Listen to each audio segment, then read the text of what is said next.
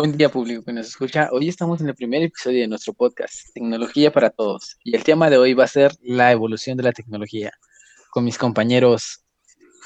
Ah, hola, yo soy Jesús Pereda. Hola, soy Mirna Muñoz. Mucho gusto. Y yo, su presentador, Gael Benito. En el año 1450, Johannes Gutenberg crea lo que hoy conocemos como la imprenta que últimamente ha evolucionado tanto que ya no es simplemente en papel, sino en páginas web. Oye, mira, es curioso cómo la imprenta, o sea, lo que nos dices es que la imprenta tiene que ver con las páginas web actuales. Y nosotros usamos mucho el internet. O sea, navegamos por páginas, páginas. Y algo que se crea en 1450, ¿no? Sí, claro, exacto. 400, sí, 450. Sí, en el 1450 todavía lo seguimos usando hasta nuestros días. O sea, ha evolucionado de tal forma que lo seguimos usando. O sea, en páginas de internet, eh, en que otros lados, en, pues, en el periódico, cosas así. Sí, pues ya son cosas ya un poco ya más viejas, pero en este caso, pues, este, Pero está muy bien que sea todavía, que esté en internet, ya que reduce más la tala de árboles, ya que con eso se crean las hojas y mucho habría más deforestación si siquiera usando ese periódico. Está bien que lo, implementen a páginas web. Y tenemos en el año 1843 lo que es el código Morse, que era el operador que envía los mensajes en forma de puntos, rayas y espacios, según cómo presionaba la tecla del transmisor. El siguiente sería la radiodifusión o la radio como bien la conocemos nosotros que se crea en el año 1906 y es algo de lo que actualmente no se escucha tanto por cosas como la que estamos haciendo actualmente y la digitalización que se hizo, pero todavía se mantiene hasta nuestros días. Exacto, el servicio de la emisión de señales de radio y televisión ya casi no, nadie lo escucha la radio o tampoco ya casi nadie ve la televisión, ya la mayoría del tiempo la gente está viendo YouTube, este, Facebook, está, no sé, en otras plataformas que ya, que ya no sé, que antes no se usaban, ¿verdad? Antes era más común escuchar la radio o estar viendo la televisión y ahora ya no, ya es más normal que ya nadie ve la televisión, sino que tengan el Netflix abierto, Claro Video, Disney Plus, no sé, otras, de otras cosas. Sí, y este va mucho de la mano con con el que será nuestro siguiente punto. Sí, claro, el siguiente punto que es el que está relacionado a lo que él está diciendo es sobre la televisión.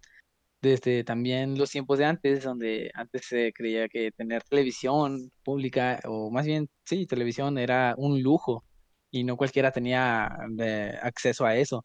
Que hoy en día es muy común que alguien tenga acceso a la televisión pero ahora lo que ya está un poco más de moda es que alguien tenga lujo a internet o tener acceso a, plataformas para ver películas como Netflix o Disney Plus o etcétera.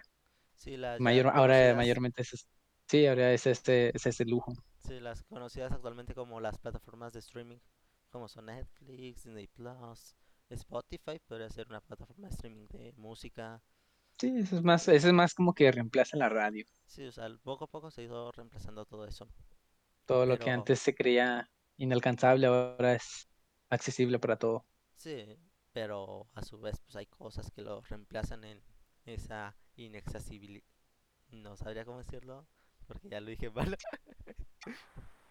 pero sí, o sea, en, e, en, en, ese en ese caso de ser inaccesibles para no todas las personas, porque pues, no todas las personas tienen Netflix, Disney Plus, pues hasta la propia televisión de cable, que si bien pues ya sé mucha gente lo tiene, todavía no es al, todavía es un lujo hasta cierto punto. Todo eso, sí. Aunque ya no es tan moderno, antes tuvo un tiempo donde estuvo más modernizándose el cable, pero ya después ya no duró tanto eso como lo que ahora es son las otras plataformas de streaming para ver películas. Sí, pero fíjate que usualmente la, bueno, la tele de, de paga viene con internet, o sea, viene el paquete de internet, de la, propia tele, de teléfono, y a veces hasta te llegan a meter ofertas donde vienen también cosas como Disney Plus o Netflix y incluidas, obviamente por un cargo adicional, pero O sea, ya, ya te viene incluida en el propio servicio. Tenemos la llegada de la primera computadora en la fecha del 26 de junio de 1947 por el Laboratorio de Investigación Balística del Ejército de Estados Unidos. Con esto podemos decir que el inicio de la computación moderna comenzó en los años 30, con una serie de máquinas de cómputo mecánicas electrónicas, bastante limitadas en cuanto a la programación y finalidad. También, antes del desarrollo de este primitivo hardware, la gente debía hacer los cálculos a mano y solo recibían alguna ayuda de máquinas mecánicas analogadas, a los que podríamos llamar las primeras calculadoras. Google se fundó el 4 de septiembre de 1998 en California, Estados Unidos. Mira que un dato muy curioso es que Google se convierte en uno de los navegadores, si no es que el más usado, uno de los más usados por toda la gente que navegaba en la web desde ese punto en el año 2000. Y es muy curioso cómo es de que desde ese punto Google ya es una un gigante en el internet. A lo mejor no como lo es en esos días, pero sí como es de que poco a poco va ganando terreno y en tan solo dos, tres años de su fundación se vuelve en el motor de búsqueda más grande de todo internet y en uno de los más usados. Yo diría que también a nivel global, ¿sabes?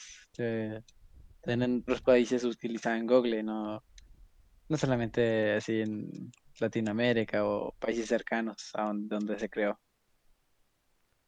Sí, pero usualmente en Latinoamérica casi no se usaba porque, o sea, realmente la economía de Latinoamérica no es lo suficientemente vasta como para que en los inicios de una empresa como Google hubiera llegado de forma tan accesible para acá. Pero aún así, o sea, la- yo creo que de la poca gente que, o sea, bueno, no poca, pero la gente que pudo usar internet desde esos puntos, en, ya no solo en México, sino en toda Latinoamérica, yo creo que desde ese punto Google les generó esa confianza que puede generar ahora en contra de otros motores de búsqueda, aunque son Bing o Yahoo, que si bien son reconocidos no son no son el gigante que actualmente es Google. Sí, exacto, muy buen punto. También, si la gente supiera cuántos servidores tiene Google actualmente, tiene bastantes. Yo diría que, millones, eh, porque tiene basta- tiene varios en un país, tiene otros en otro, tiene servidores, muchos servidores distribuidos en bastantes lugares. Sí, y es que es por eso, Google es una de las empresas más grandes actualmente y una de las que domina todo el todo lo que es la web, todo lo que es el internet, porque ya no solo es eso, sino que también tiene su propio navegador, que es Google Chrome, que es Se ha convertido, sí, se ha convertido en algo, en algo grande Sí, o sea, desde es, sus inicios. es gigantesco, o sea, y viendo que el primer navegador grande, entre comillas, podría llegar a ser Internet Explorer, lo que fue Explorer en su momento no se compara a lo que es Google Chrome en este momento. En estos momentos, sí. Sí. O sea, tanto así que podemos hablar que hasta este Internet Explorer es hasta un chiste actualmente con cosas como cuando alguien no se entera de, una noticia en su momento, se entera una semana, dos semanas o hasta un día después le dicen que usa Internet Explorer, cosas así, por la lentitud que tiene esa persona en, en captar el mensaje o la noticia, cosas así, así como lo es Google, Google Explorer al, al recibir información de Internet, cosa que Google Chrome no. Google Chrome es uno de los nave- navegadores más rápidos de que existen actualmente, de los que hay en Internet. Sí, también sí, como este es un podcast sobre tecnología, también eh, Google fue creado con programación, este, sí, si la gente supiera sobre programación o indicios así, tendría más conocimiento de cómo serviría un, un buscador como Google, por ejemplo, si escribes la palabra de, de OS, te da recomendaciones como de que quieres buscar oso o, o alguna marca de algún carro, no sé. Sí, como es de que en sus servidores se aguarda y llega, ¿cómo decirlo? Hasta predecir lo que quiere buscar todo un sector. Por ejemplo, en México se podría predecir lo que quiere buscar, no sé, todo el sector del norte. Algo Es muy es- interesante, sí, es muy, muy es interesante cómo, cómo funciona la informática actualmente. o sea, cómo tiene Pero no, no muchos le prestan atención. Sí, o sea, Exacto. sí, es, es algo muy interesante que tiene, tiene Google y que ha, ha desarrollado y lo ha desarrollado de una muy buena forma a mi parecer. Sí, igual que como Mark Zuckerberg cuando recién empezó Facebook, todos creían que iba a ser una, una basura y hoy en día es uf, muy popular. Sí, pues, una de las empresas que más que más tiene, de las que más poderes tiene en todo, en todo el internet, con empresas como aplicaciones como Facebook, como WhatsApp, como Instagram. Pero bueno, creo que ya hablamos mucho sobre Google y sobre las empresas. ¿Cuál es el siguiente punto? Ok. Antes de pasar al siguiente punto, me gustaría comentar el último dato. Por ejemplo, Google tiene diferentes servicios, como lo es Google Maps, Google Translator, el Chrome, como ya lo habían mencionado, Drive, Actívate y AndWords, que esos son los más actuales, eh, ¿cómo así decirlo? Los más usados en la actualidad. Sí, yo, yo también actualmente utilizo lo que es la mini Google Home. Eh, de hecho, ya te puedes pedir que te ayude, no sé, un recordatorio, alguna alarma. Es muy práctico, la verdad. Sí, eso sin contar Así es. que, que Android, el sistema operativo de los, usualmente la gran mayoría de los, teléfonos, está diseñado por Google. Y eso nos da que se usa la- mucho las aplicaciones de Google. Nuestro último sería el iPhone 3G, el cual es el primer iPhone. Sale en el año de 2008. Más específicamente, sale el 11 de junio del 2008.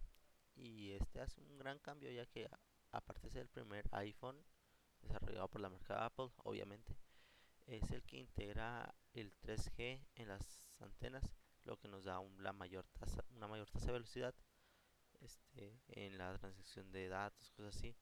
Y de ahí poco a poco se mejora hasta llegar a lo que actualmente tenemos, que ya es ya las betas del 5G en, en países este, no tan experimentales, como ya podría ser varias ciudades inglesas y ya está el desarrollo de la tecnología 6G en las redes.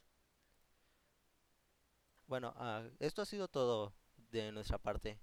Antes de terminar de irnos por completo, quiero remarcar que creo que nos llevamos muchos datos que realmente no conocíamos sobre la tecnología y todo lo que nos rodea. Sé que nos faltó todavía mucho, muchas cosas por abarcar y eso lo abarcaremos después, pero por el momento En el siguiente que episodio.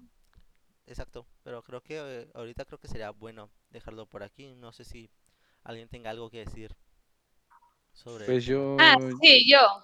Una, un pequeño para finalizar todo esto. Bueno, una pequeña conclusión. Eh, hoy su evolución nos permite disponer de varios dispositivos electrónicos en nuestros hogares con un propósito de diversión o aprendizaje. Y esto ha permitido que la humanidad avance, entre otras materias de importancia como la ciencia o medicina.